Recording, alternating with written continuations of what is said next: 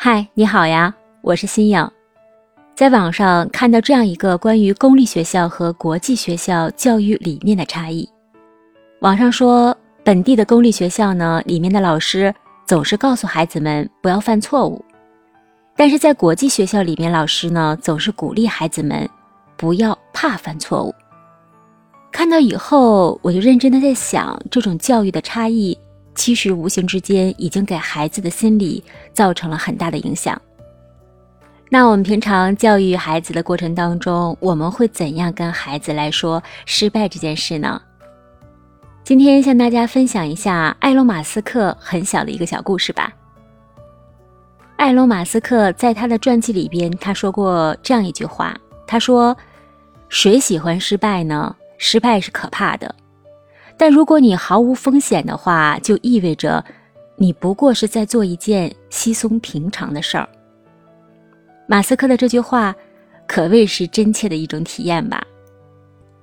他把失败看成了是一种选项，如果没有失败，那意味着他的创新精神还不够。一九九五年，埃隆·马斯克用自己和兄弟凑的一万多美元开始创业。他开办了一个软件公司，为了节省开支，他把办公室和公寓二合一，晚上就睡在沙发上。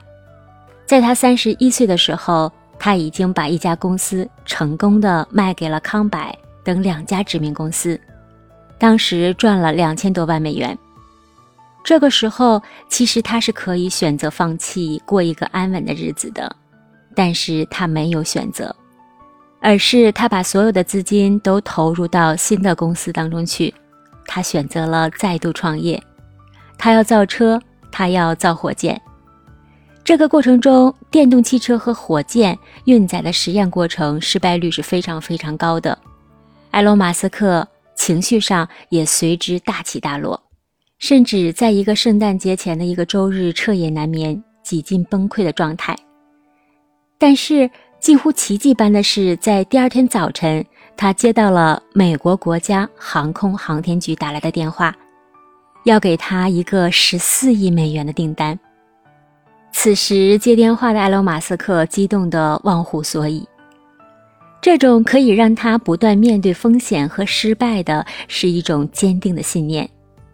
他说：“我希望有一天回顾过去的时候，我可以说我对这个世界。”有过好多好多的影响，这句话激励和警醒着很多人。其实，在我们身边，特别是现在这两三年疫情的大环境之下，有太多创业失败的例子了。那其实也是给我们一个警醒，在我们开始决定做某个事情的时候，我们可以问问自己：我输得起吗？可以说，这是每个创业者和开拓者，以及想要改变现状的自己，应该问自己的一个很重要的问题了。我们经常用赢家和输家来谈判别人，谈判自己。历史以来，也一直是以胜者为王，青史留名，败者为寇，然后会被赶尽杀绝，甚至呢会株连九族。输赢的结果自古都是一个非常非常残酷的事情，于是有了我们很多人为了获胜而去不择手段，把它视为一种自己生存的法则。让我们养成一种意识，这便是失败是生命里的一种选项。我们除了做输家和赢家之外，我们还可以做一个玩家。让我们在梦想追逐中体验一下挑战自我的惊喜和刺激。因此，让我们在二零二三年，在输家和赢家之外，再找一个属于自己的定位。不妨带着做玩家的心态试一试，或许会有一个不一样的惊喜。谢谢你，感谢你的倾听。真实的故事，我来说，你来听。感谢遇见你。